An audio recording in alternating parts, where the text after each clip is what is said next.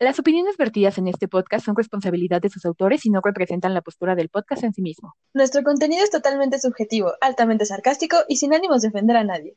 Excepto a quien le quede el saco. Sujeto a disponibilidad, cambios sin previo aviso, válido hasta gustar existencias. Estamos dispuestos a escuchar tu opinión. No nos hacemos responsables por fallos de origen. Hola, hola.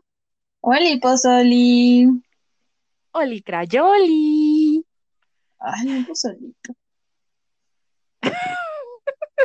Yo no voy a decir "Mm, una crayolita, la verdad. ¿Quién sabe? ¿Quién sabe, amiga? Cada quien tiene sus fetiches, aquí no juzgamos a nadie. O sea, si nos lo tomamos un poco como figurativamente, chance. Había unos chicles que se llamaban crayola y sabían Ay, rico. sí, eran muy buenos. Apenas comí uno hace no tanto, en diciembre.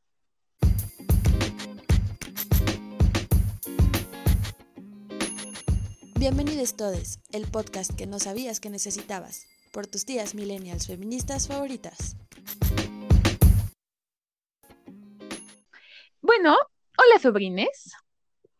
Este, por si no les había quedado, quedado claro el hola de antes. Su tía quiere decirles que sean bienvenidos todos a un nuevo episodio. No, ya no, me cortaste. Tuvimos una, una discusión, sobrines, fuera del aire. Bueno, Me no fue fuera del aire, no fue fuera del aire Fuera de pues, grabación. hay aire, ¿verdad? Y pues ni modo que Duh. debería decir en mi perfil de Tinder que digo chistes muy malos. Yo también digo chistes muy malos. También debería ponerlo en mi perfil de Bumble. Sobrina, les voy a contar una triste historia. Tinder no me deja usarle. Se enojó conmigo y no me deja subir fotos. Y ya, así, de huevos, no me deja. Ni siquiera jalarla de otra aplicación, nada, nada, no me deja usarle. Así que, pues, Triste, muy triste. en fin, eh, hoy vamos a hablar sobre la libertad de expresión. Hoy sí lo dijimos luego, luego. Basta de bromas. Porque además, si decimos chistes malos, no tiene como mucho sentido, creo. Pero sí, ¿se acuerdan de ese episodio? no, ese episodio no. ¿Se acuerdan de la película del diario de la princesa donde Lily Moscovitz, la mejor amiga de la princesa mía, tiene un espacio por cable que se llama Cállate y escucha? Bueno, pues en su honor hemos nombrado así el episodio de hoy y nos parecemos en mucho porque nu- nuestra audiencia solo llega a nueve personas. Más o menos. Ay, ya, por favor, escúchenos. Ay, últimamente no les, no les hemos invitado a que unan a más gente a esta secta. Hagámoslo. Es un buen punto. Ok, pero sí, como bien ya les dijo su tía Ats, nuestro tema de hoy es la libertad de expresión. Pero, ¿qué estamos entendiendo por libertad de expresión? Sí, eh, tenemos que entender que la libertad de expresión es vista como un derecho humano y es lo que todos los humanos ta, este, tienen la libertad de expresarse y de tener obviamente sus opiniones y luego de comunicar estas opiniones. Todo esto bajo el entendido de que no pueden sufrir ninguna represalia, eh, represalia, represalia, que no pueden sufrir ninguna represalia, no pueden ser censurados y que cualquier humano es libre de hacer y deshacer en su opinión. Pero pues como todo lo que se refiere a derechos humanos está bien bonito en el papel, ¿verdad? Ya la realidad es un asunto completamente distinto, pero sí, esa es básicamente la idea sobre la, sobre la libertad de expresión.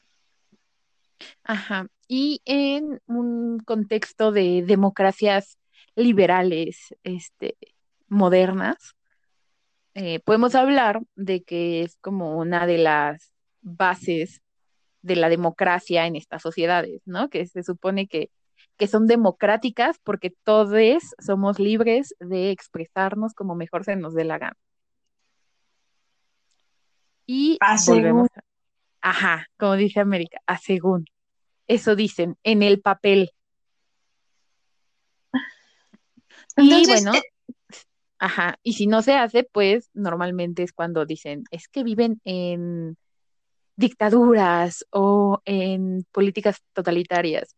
Y yo entonces pensaría en esta frase de, creo que era Vargas Llosa el que dijo dictadura perfecta. No sé, yo solo conozco la película de Damián Alcázar. Pero si ubicas la frase, ¿no? Que estaba creo que con Octavio Paz cuando lo dijeron. No, perdona mi falta de capital cultural. Ay, mujer. Per... Ay, fe- mujer. La gente Ay. anda diciendo por ahí. Sí, Vargas Llosa. Y entonces pensaría en esta frase de Vargas Llosa hablando de la dictadura perfecta, porque es, o sea, estamos hablando de que México es uno de los países del mundo donde más periodistas se matan, entonces, pues, ¿qué tanta libertad de expresión tenemos, no? Y pues esta dictadura perfecta es tan perfecta que ha cambiado de partido. A mi parecer, no sé usted. Fue como la metamorfosis. No de Kafka, pero sí de ese partido político. Eh, la libertad de expresión eh, se puede rastrear un poco, eh, como ya en forma, vamos, desde la, desde la época hasta la época de la Ilustración y esas cosas, con Montesquieu, Voltaire y, ¿cómo dijiste que se decía? Rousseau. Gracias, lo que dijo América. Este, porque dentro de toda esta idea que surgió en Francia, decían que, que la libre expresión de las ideas ayudaba al progreso de las artes, ciencias y tecnología, y para la política y todas estas cosas. Ya ven cómo eran los, los pensadores de aquella época. Obviamente ellos solo pensaban en la libre expresión de los hombres, no pensaban en los seres humanos. O sea, ustedes recuerden eso. Cuando hablamos de los hombres nos referimos literal a los hombres, solo a los hombres.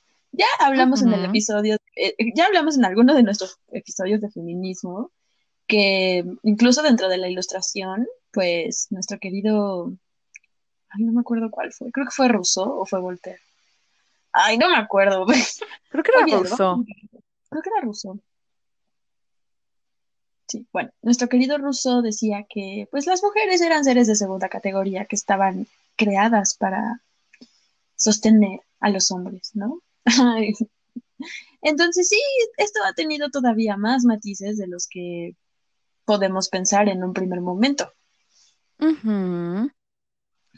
Hay que, hay, o sea, hay que considerar también que pues la libertad de expresión es un derecho fundamental a nivel individual, cual, o sea, como derecho humano que es, ¿no? Y constituye una, condición, constituye una condición que es necesaria para la autonomía. Por otro lado, a nivel público, pues promueve la fiscalización de las autoridades y el descubrimiento de la verdad a través del flujo de información en el mercado de ideas. Básicamente lo que hace el periodismo libre.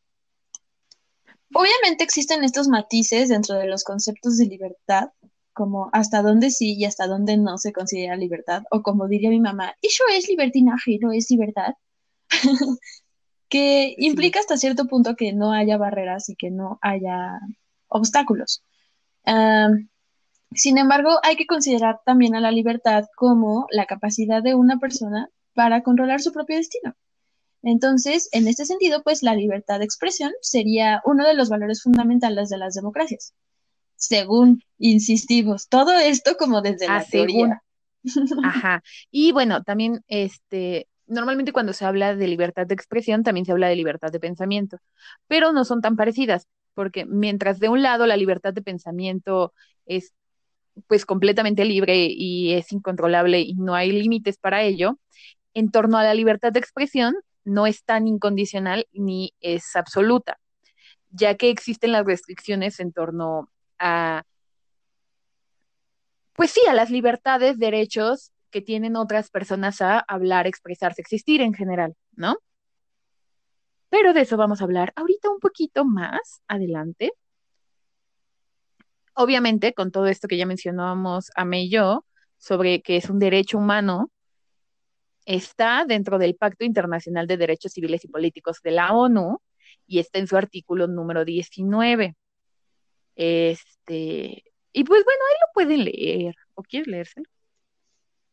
a grandes rasgos, este artículo lo que dice es que nadie puede ser molestado a causa de sus opiniones y ahorita vamos a mencionar como ah, los matices de estas cláusulas.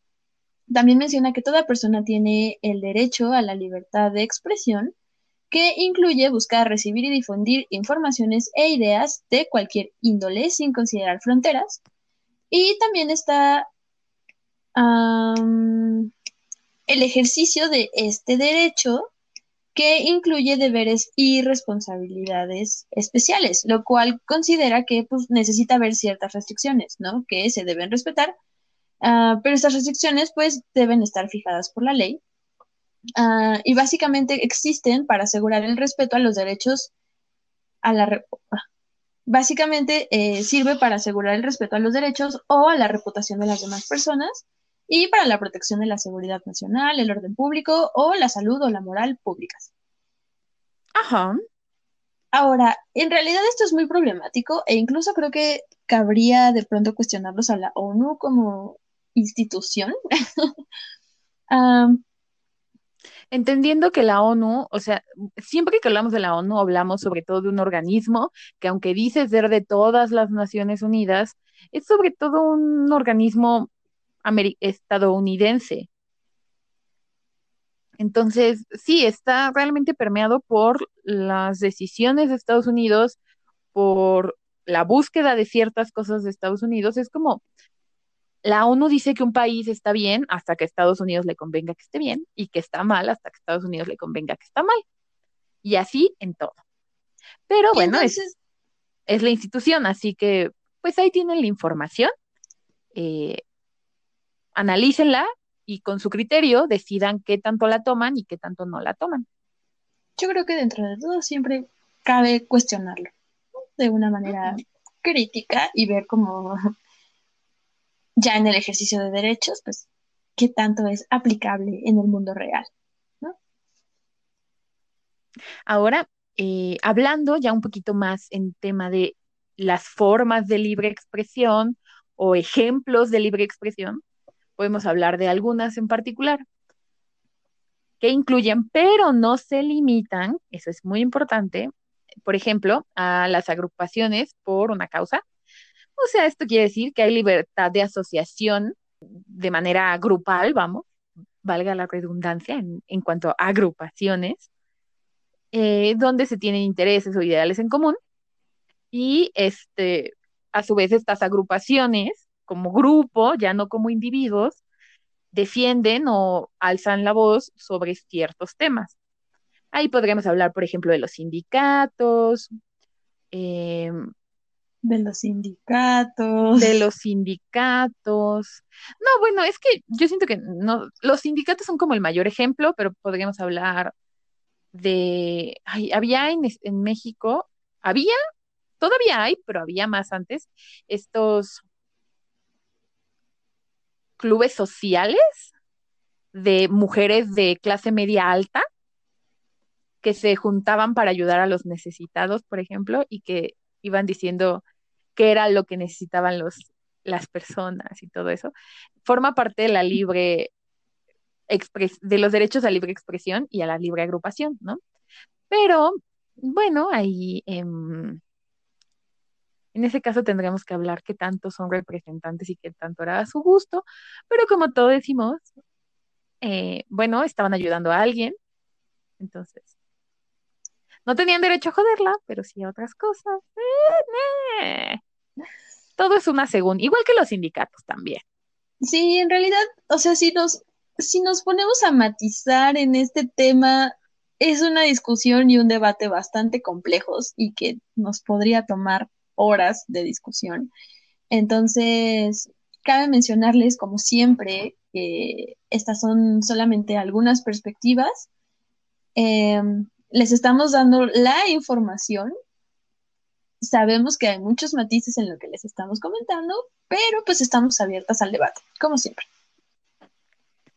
Otro ejemplo de la libertad, de las formas de libertad de expresión es la libertad de culto. que sería el derecho que tiene toda persona a elegir su doctrina religiosa o espiritual y practicarla de manera privada o de, o de manera pública sin que sea discriminado ni juzgado.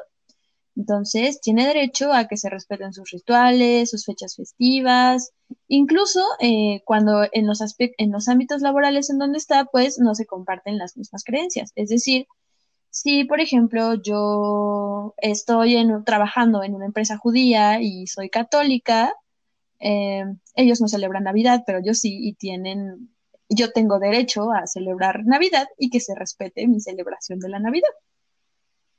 Ajá, eh, obviamente aquí entrarían otras cosas, ¿no? Como la laicidad, en el caso de México, de un Estado laico, ¿no? Pero eh, hablamos en el contexto de la libre expresión porque tienes derecho a decirlo, vamos, no solo a vivirlo, o sea, no es como que tienes derecho a vivirlo, pero en tu casa y que nadie se entere, ¿no? O sea, tú tienes derecho a decirle al mundo que eres católico, pero también tienes derecho, o sea, tienes la obligación de respetar a, quien, a que alguien más diga, pues yo soy judío, o soy pagano, o soy lo que se le dé la gana hacer. Soy ¿Tienes una el Tienes el derecho de ser lo que quieras hacer, pero no le puedes imponer a los demás tus creencias de agüebirri. Pero de eso hablaremos un poco más adelante. También, eh, en este sentido, podemos hablar de la libertad de prensa y ahí podemos hablar, no sé, de, de la escrita, de los medios audiovisuales, y podemos hablar obviamente de los periódicos, de la televisión, de los medios de, con las nuevas tecnologías de, pues, es que no sé cómo se llaman. Yo les llamaría como periódicos digitales, pero no sé si sea como tal. Hasta los mismos tweets son alguna forma de libertad de expresión y que entran en algunas ocasiones como libertad de prensa, ¿no? Ya entrando un poco más en, el contexto actual, sobre todo considerando que hace no mucho pasó el Día Internacional de la Mujer, pues otra forma de libre expresión sería el movimiento feminista. Como por ejemplo, eh, de, de, manera particular, el movimiento feminista Ni Una Menos, que es un movimiento colectivo de protesta en contra de la violencia que se ejerce hacia las mujeres y sus consecuencias, eh, sobre todo la más grave, que es el feminicidio. Ajá, y bueno, que se da a lo largo de Europa, eh, América Latina, viva América Latina unida, será toda feminista, eh, obviamente Asia, América no latina, y bueno, sí, todo el mundo, según yo, a todos los continentes ha llegado la lucha feminista. Y pues es importante, y dentro de esas es como muy hablado últimamente la iconoclasia gracias a estos estúpidos memes que dicen, estudia para que pienses que esto no es, que, el vandalismo no va a solucionar nada, o algo así dicen, ¿no? Estudia para que no creas que vandalizando vas a cambiar el país. Ajá. Ay, auxilia mis monumentos. Bueno, pues por si no lo saben, la iconoclasia que se da muchísimo, eh, o sea, se da muchísimo en los movimientos, pero ahorita estamos hablando del movimiento feminista porque es lo que tenemos eh, más a la mano, ah, es una expresión que en griego significa ruptura de imágenes. Y a lo que se refiere, pues, es a la deliberada destrucción dentro de una cultura de los iconos religiosos de la propia cultura y otros símbolos y monumentos, ya sea por motivos de religión, por motivos políticos em, o por motivos que este monumento represente, estos monumentos u obras, ¿no? Entonces, por eso en las, en las marchas feministas se rayan los monumentos creados por hombres y que representan al patriarcado, al capitalismo, la opresión a la mujer y demás. No, sí es una o al Estado en general. O al Estado en general. Sí es una destrucción, concordamos con eso, pero no es una destrucción deliberada, de forma vandálica, sino es una... No, sí es una destrucción deliberada, pero no es de forma vandálica, es de forma de, en, forma de protesta. Tienes razón, sí es deliberada. Tal vez no es planeada, o sea, no es como que digamos, voy a hacer un rayón en esta parte y voy a hacer una línea en esta parte. En el caso de la iconoclasia eh, en torno al movimiento feminista, también podemos hablar de que se destruyen eh, o modifican ciertos eh, propiedades, no solo estatales, sino también, por ejemplo, de medios de comunicación masiva. Yo recuerdo que en la marcha del año pasado hubo especial énfasis en los medios de comunicación, en las propiedades de los medios de comunicación, porque acababa de suceder todo lo de Ingrid Escamilla y como quitados de la pena habían pues mostrado escenas que iban en contra de la dignidad de una persona, una persona fallecida, pero que seguía siendo persona. Así es. Entonces, eh, pues de eso va la iconoclasia, ¿no? O sea, no son solamente actos vandálicos, sino que es una forma de la libre expresión.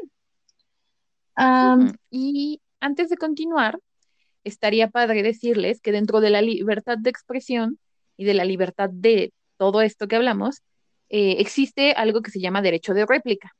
Especial, es especialmente importante en torno a la libertad de prensa, pero la idea es que cuando se sobrepasan los límites o y perjudican los derechos de otros, se puede dar lugar a esto que se llama derecho de réplica, donde un individuo que se siente ofendido este, por determinada libertad de expresión de otro individuo, individuos o medio de comunicación en general, este, pues lleva a cabo como su derecho a responder a esos, a esos comentarios que se hicieron de manera normalmente pública. Y bueno, normalmente, insisto, esto es dentro del, de todo lo de libertad de prensa, entonces se llevan a cabo en periódicos, televisiones, radio, ahora en las redes sociales y es una réplica donde se responde a, donde, más bien, donde la persona perjudicada responde a, a quien le perjudicó. Estoy usando demasiados sinónimos aquí, eso es muy extraño. Pero responde a quien le perjudicó sobre por qué esas cosas no son verdad. Eh, y esto incluso puede llegar a términos jurídicos y legales, donde se hablan de calumnias, ¿no? Y entonces se mete como eso de difamación y esas cosas. Y con eso es que podemos hablar de que la libertad de expresión tiene como un límite, ¿no? O sea, en algún punto acaba tu libertad de expresión. Y eso es yo creo que lo más importante acerca de la libertad de expresión. Todos sabemos que tenemos libertad de expresión, pero a veces a la gente se le olvida que no es una libertad de expresión este, universal, y que puedes ir por la vida hablando y diciendo cosas malas acerca de la gente y que no va a haber ninguna consecuencia. Entonces, pues, ¿dónde acaba Verame? ¿Tú nos podrías decir? Cuando hablábamos hace ratito de estos parámetros de la ONU para definir la libertad de expresión, pues hablábamos de que lo principal es que se garantice la paz, ¿no? Y hasta que hasta cierto punto haya equilibrio, lo que se manifiesta, por ejemplo, a través del derecho de réplica. Entonces, idealmente esta libertad de expresión no puede atentar contra los derechos de otras personas. La libertad de expresión llegaría a un punto donde se puede decir que afecta a terceros y ese sería como el límite, ¿no? El, el donde termina la libertad de expresión de una persona. Y es, de hecho, esta discusión es tan grande que llega a entornos jurídicos, políticos, morales, e incluso podemos hablar de antropológicos, sociológicos y cualquier, eh, ¿cómo se llama? Mm, disciplina, de cualquier disciplina que estudie al ser humano. Creo que un ejemplo de, de, esta discusión es en las manifestaciones donde se cierran avenidas principales, ¿no? Que las personas que, están en contra de las manifestaciones dicen, pero ¿dónde queda mi derecho a la movilidad? No sé qué. entonces sí, es cierto, tenemos derecho a la movilidad, tanto como las personas tenemos derecho a la libertad de expresión. A veces, en algunas ocasiones, esto se contrapone, como cuando hay estas manifestaciones, pero lo cierto es que las manifestaciones no son, o sea, las manifestaciones en donde se cierran calles y se detiene la movilidad, no son todo el tiempo, por lo cual en realidad no se está vulnerando tu derecho a la libre movilidad. Em, y es una forma también de hacer más ruido, ¿no? Que es necesario y que es parte de estas manifestaciones o de estas protestas. Entonces, también lo podemos considerar desde ahí. porque al final del día, pues no es que toda la ciudad se paralice, ¿no? Sino que siempre hay vías alternas de movilidad. Es que, y bueno, también en cuanto a dónde acaba, también es dónde empieza, porque hay que también reconocer como personas privilegiadas, y ya sé que siempre estamos dando la lata en torno a los privilegios, pero como personas privilegiadas hay que reconocer que la libertad de expresión no es universal y no es, eh, no es homogénea, porque es bien sabido que las personas que tienen mayor cantidad de riqueza y privilegios sociales en general tienen mayor exposición a ciertos medios de comunicación, entonces su libertad de expresión es, más bien, sus ideas y todo lo que hablan y dicen usando esta libertad de expresión es diferente a cuando una persona que no tiene acceso a las tecnologías o no tiene acceso a las grandes ciudades o siquiera al dinero, va a tener de alcance al expresar sus ideas, ¿no? Entonces sí, la libertad de expresión existe, tiene un, tiene un fin y un límite, vamos, que no podemos agarrar y quitar todos, pero es diferenciada y no todos tenemos el mismo acceso a la información que, que todos. No todos tenemos el mismo acceso a la información. Como por ejemplo, nadie le dice nada a Chumel Torres por decir sus pendejadas, ¿no? O sea, sigue dando como su libertad de expresión, pero porque tiene cierto estatus. comparándolo quizá un poco con TikTok, que, que es en donde hemos andado un poquito estos últimos días, eh, las cuentas que tienen más seguidores y que no tratan temas sociales generalmente son las que TikTok más reproduce, ¿no? Entonces ahí, por ejemplo, hay una censura. Y obviamente, pues eso también se tiene, o sea, se relaciona como con lo que más vende. O sea, TikTok al final del día es una empresa. Pero sí resulta muy interesante analizarlo también desde este punto, ¿no? Como eh, parece que los que unas personas valen más que otras, incluso cuando se trata de derechos universales, como eh, el de la libre expresión. Sí, y bueno, como Ame ya decía acerca, o sea, regresando un poco al tema de que Ame nos hablaba de cómo a veces hay dos libertades o derechos eh, conviviendo, pero hay algunos que pesan un poquito más que otros, no porque sean más importantes, de manera particular, pero sí porque eh, podemos hablar de que al final somos individuos sociales, ¿no? Y como seres sociales que somos, eh, para el éxito del grupo es más importante el grupo y los derechos del grupo y la supervivencia del grupo que el individuo. Entonces, normalmente cuando son protestas o se alza la voz por algo social, debería de ese ser más importante que el bienestar de una persona individual. No por eso vamos a atacar de manera individual. Solo, no sé, si algo te incomoda, eh, pues importa más como si alguien muere a que a ti te incomode. No sé cómo decirlo. Claro, esto que mencionas eh, también es cuestionable desde el punto en el que ¿cómo se decide qué grupo importa más que quién?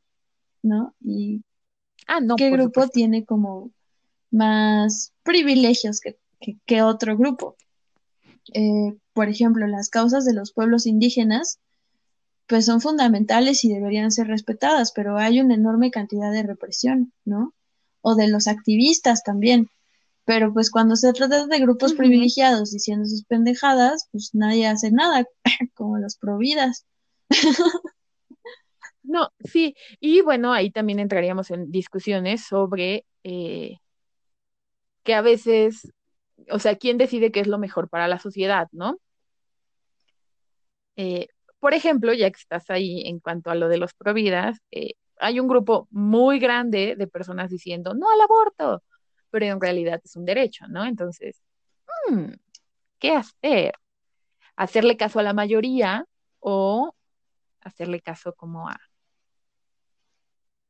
a las personas que quieren un derecho. Y bueno, sobrines. Entonces, sobrines. antes de seguir con esta fantabulosa discusión, nos vamos a dejar con esta preciosa sección llamada Sobrines, déjenme contarles que es muy probable que muchos de ustedes hayan experimentado una mayor carga de trabajo durante la pandemia. Lo cierto es que el teletrabajo para muchas personas ha sido algo verdaderamente terrible porque ya se dejaron de respetar los límites de la oficina que en algún momento llegamos a tener y ahora pues a los jefes se les da por pedirnos documentos a las 11 de la noche o mandarnos correos a las 3 de la mañana y demás, ¿no? Entonces, tanta carga de trabajo nos puede llevar a algo que se conoce como síndrome de burnout. ¿De quemado afuera? De burnout, de quemado afuera, sí. Soy una gran traductora. Ads para traductora. Contrataciones al 55 55 55 55 55. Perfecto. Entonces, el síndrome de burnout, también conocido como síndrome de desgaste profesional, es un estado de agotamiento mental, emocional y también físico que generalmente se presenta ya como resultado de pues exigencias que han sido muy agobiantes, también como resultado de estrés crónico o de la insatisfacción laboral.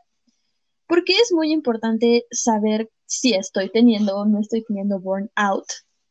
Porque esto puede impactar de manera directa en la forma en la que me relaciono, aumenta la probabilidad de que se presente ansiedad o de que se presente depresión, eh, hace que me sienta más irritable o demasiado cansada, que de pronto ya no tenga ganas de nada, que ya nada me motive, que esté completamente fastidiada. Entonces, esto puede ser síntoma eh, o signos de burnout y es importante atenderlos para que no escalen. Entonces, si ustedes últimamente se han sentido demasiado cansadas o cansados con su trabajo, se sienten de verdad fastidiadas o que ya no tienen ganas de hacer nada, pues igual y si pregúntense qué es lo que lo puede estar causando, si esto es algo que les puede estar pasando a ustedes y acérquense a una persona profesional de la salud mental. Este programa es público patrocinado por psicóloga América Rodríguez. Atención psicológica integral. Sí, les decimos, aprovechamos para hacerles el comercial. América es psicóloga, como ustedes ya saben, como lo acaba de promocionar. Eh, y la pueden encontrar en Instagram, ¿no? O pueden preguntarnos en nuestras redes sociales y les pasamos su contacto así directo para que se pongan en contacto con ella. Y, y por lo que han dicho es buena, o sea, todavía no pierde pacientes así como, o sea, no les ha intentado hacer trepanaciones como para solucionar las voces y así. Entonces yo digo que ya es más un éxito que los psicólogos del 1500. Vamos de gane. ok. Wow, qué interesante a mí. Eh, la verdad es que no sabía de esto. O sea, es de esas cosas que son demasiado intuitivas, pero que al mismo tiempo nunca te has parado a pensar. O al menos yo nunca me había parado a pensar en ello, pero, pero tienen todo el sentido del mundo. Y por supuesto que las condiciones actuales donde los momentos de ocio se han reducido o se han limitado a ciertos espacios porque pues no es como que puedas salir a echar fiesta y el y como dices, el trabajo está empeorando y a lo mejor hasta en casa si estás conviviendo con gente que no es de tu agrado 100%, pues no ayuda, todo eso sí es como la combinación perfecta para acabar quemado por fuera. Y es además interesante pensarlo, por ejemplo, en términos de género, porque quien se encarga mayoritariamente del trabajo doméstico son las mujeres. Entonces, imagínense la chinga de la crianza, de la educación, del trabajo doméstico eh, y aparte del, área laboral, pues está muy cabrón. Y el trabajo doméstico ha aumentado, o sea, porque ah, yo he escuchado gente que diga, que dice como de, pues es el mismo que antes. No, porque ahora estás todo el puto día ensuciando. Antes te ibas todo el maldito día y pues por supuesto que no ensuciabas ni la mitad de lo que ensucias ahora. Así es. y esto, por ejemplo, tiene, puede llegar a tener consecuencias negativas con las personas con quienes convivo e incluso puede impactar de manera negativa en la crianza. Me ha tocado trabajar con papás que están de muy mal humor y que le gritan más a sus hijos de lo que lo hacían antes y que de verdad están muy desesperados y no es que estén siendo malos padres, es que están realmente muy agotados y es algo que necesitamos atender. Entonces, cuídense, quiéranse, vayan con una persona profesional de la salud mental, atiéndanse, apapáchense, conozcanse. Comentario, pregunta random del día. ¿Masturbarse ayudaría en estos casos? Por supuesto que sí, masturbarse siempre es útil. Mastúrbense. Mastúrbense. Y bueno, mientras tanto, vamos a volver a nuestro tema, que es la libertad de expresión. Bueno, y como hablábamos de todo esto, de los límites y de todo eso, hay veces que no se respetan, obviamente, o que se respetan a gusto y disgusto de ciertas personas. Entonces, en cualquiera de ambos casos podemos caer en discursos que sean antiderechos, también llamados discursos de odio. En ese sentido, entonces podemos hablar de por qué cuestiones como el nazismo, fa- fascismo, el Ku Klux Klan, de- no son simplemente libertad de expresión, porque dentro de las premisas de este movimiento y de sus ideales y de todo esto que está pasando, está el hecho de que quieren silenciar y, e ir en contra de libertades y derechos universales de otros seres humanos. Entonces, es como decir, es que mi opinión es libre, pero mi opinión es que quiero matarte, ¿no? O que alguien debería de matarte y ofrezco 20 millones de pesos porque alguien te mate, pero yo solo estoy opinando. Pues sí, pero con tu opinión estás atentando contra los derechos de otras personas. Básicamente es lo mismo. O sea, tu opinión está poniendo en desventaja social a otras personas. Así es, y tu opinión puede llegar a tener la intención de quitar derechos, como por ejemplo, ay, es que, pues, o sea, yo no tengo nada en contra de los gays, pero pues, ¿por qué se andan exhibiendo? Pues no es que se anden exhibiendo, es que nadie cuestiona a una persona heterosexual por dar muestras de afecto en público y por qué a las personas homosexuales sí, o a las personas de la diversidad sexual. Lo que acaba de decir su tía Ats son como las manifestaciones más obvias, ¿no? De cuando estos discursos de odio a veces se confunden con libertad de expresión que en realidad tienen el propósito de quitarle los derechos a otras personas. Pero hay que hablar de otros discursos que son un poco más sutiles, como por ejemplo las personas pro vida o las personas antivacunas. En el caso de las personas antivacunas, pues sí tienen como su opinión de no vacunar a sus hijos y demás, pero lo cierto es que a través de este acto están poniendo en riesgo la salud de otros niños. Y eso es lo que no se vale. Y, no se vale ni siquiera de que pongan en riesgo la vida de sus propios hijos, porque son sus hijos, pero no son su propiedad. Y es que a veces para esta clase de personas eh, creen que los hijos son una extensión de la propiedad privada o algo así, o una nueva forma de esclavitud, no sé cómo lo, o sea, ellos dicen que es por amor, pero mm, pones en riesgo la, tu vida y la vida de otras personas, ¿no? O como por ejemplo con lo que hemos platicado en algunos episodios sobre el PIN parental, en donde los papás están pidiendo que no se le hable de educación sexual a sus hijos, les estás quitando el derecho a la educación, o sea, a una parte de la educación que es vital además para que aprendan a conocer su cuerpo y para prevenir abuso sexual. Entonces, al restringir esta libertad eh, en la educación, eh, en cuanto a la educación sexual se refiere, pues mal que bien estás vulnerando sus derechos a su propia sexualidad, ¿no? Al desarrollo libre de su sexualidad. Y en el caso, que, como dijo Ame al inicio, de ser pro vida, eh, pues es que al final del día estás queriendo limitar el derecho sobre su propio cuerpo a las personas, en este caso, personas con útero, personas gestantes, porque tú no quieres abortar, ¿no? Mm, Al final yo tengo derecho sobre mi cuerpo, más bien debería de tener, porque no en todas las partes del mundo lo tengo, no todas las partes de mi país tengo ese derecho. Y lo cierto es que con este argumento de salvemos las dos vidas, lo único que estás haciendo es obligar a las mujeres a tener hijos que no quieren tener. Y en realidad eso nadie, o sea, nadie termina ganando con eso. De verdad, nadie termina ganando con eso. Y en este sentido, eh, al principio hablamos de la iconoclasia y me gustaría levantar este tema y decir, decir, preguntar, discutir, debatir con América, no con ustedes porque no se puede, o sea, no en la inmediatez, podemos hacerlo si quieren, tienen derecho de réplica. Ah, el por qué la iconoclasia no viola los derechos de las demás personas. Es que la iconoclasia, como ya nos chismeó Ame al inicio, es la destrucción modificación o alteración de alguna forma, en o sea, es la alteración, vamos, ya, de la propiedad estatal o de, pues, de figuras de poder, ¿no? Entonces... No es como que en una manifestación feminista se vaya a dañar tu propiedad privada solo porque sí, ¿no? Porque entonces estaríamos atentando contra tu propiedad privada, que no significa necesariamente un símbolo, a menos que seas el presidente. Entonces sí, pero no sería propiedad privada porque eres el presidente y Palacio Nacional no es propiedad privada. Sí. Y de hecho, también valdría la pena cuestionarnos en torno a la propiedad privada, qué incluye, qué no incluye y qué representa la propiedad privada en sí. Pero, como sabemos muy poco del tema, eso es tema para otro podcast.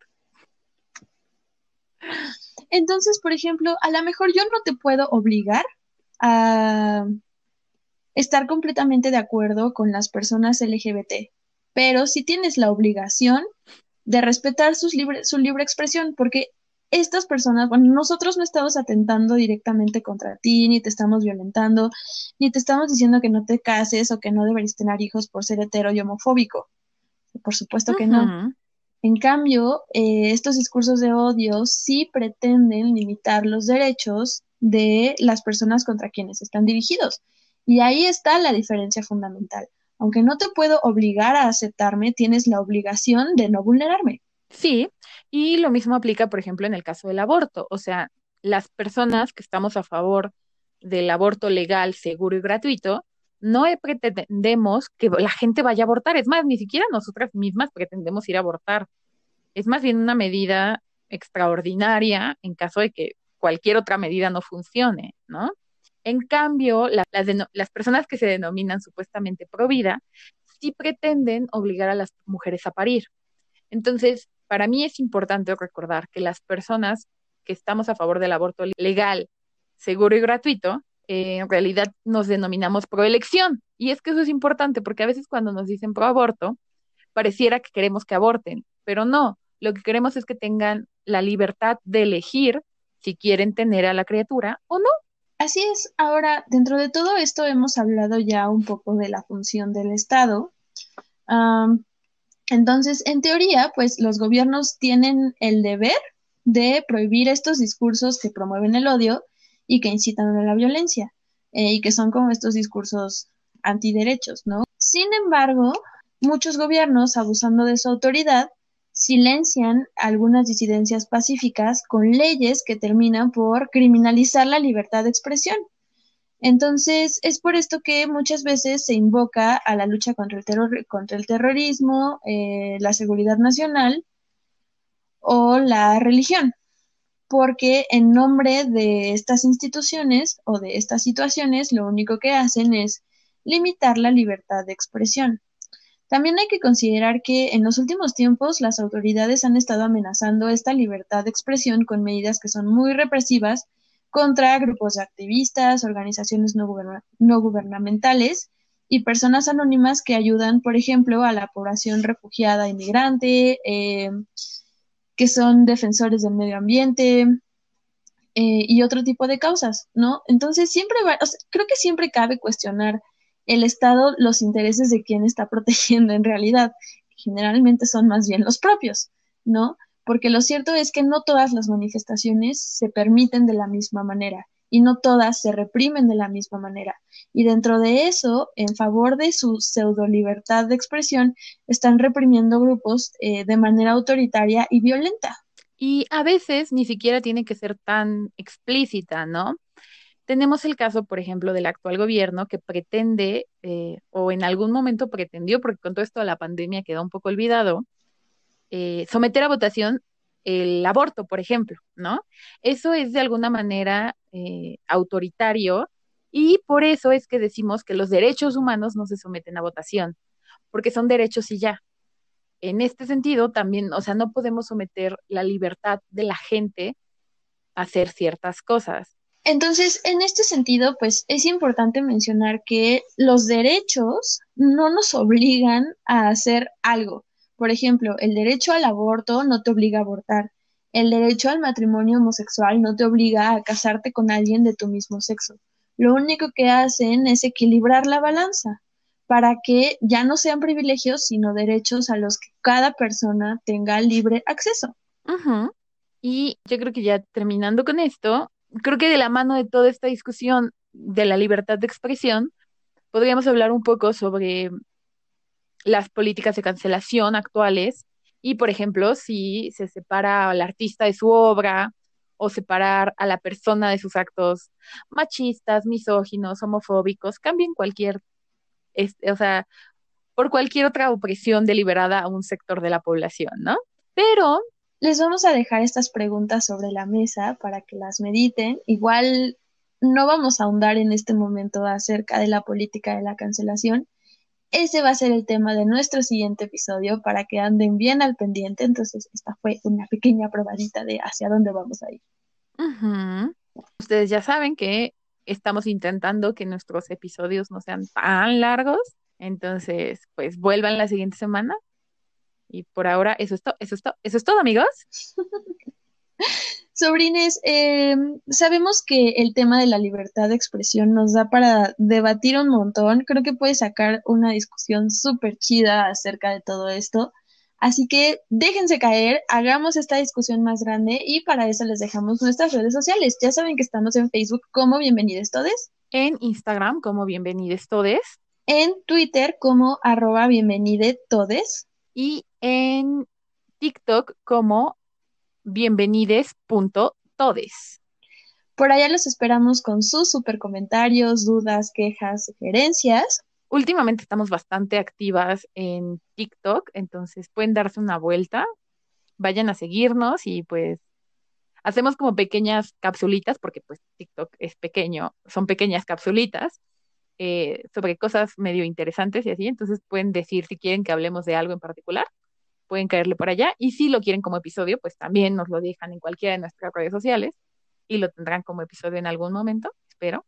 Pero por lo pronto, pues los vamos a dejar con su valioso consejo del día, que es, si dar tu opinión puede vulnerar los derechos o la integridad de otras personas, no lo haga, compa.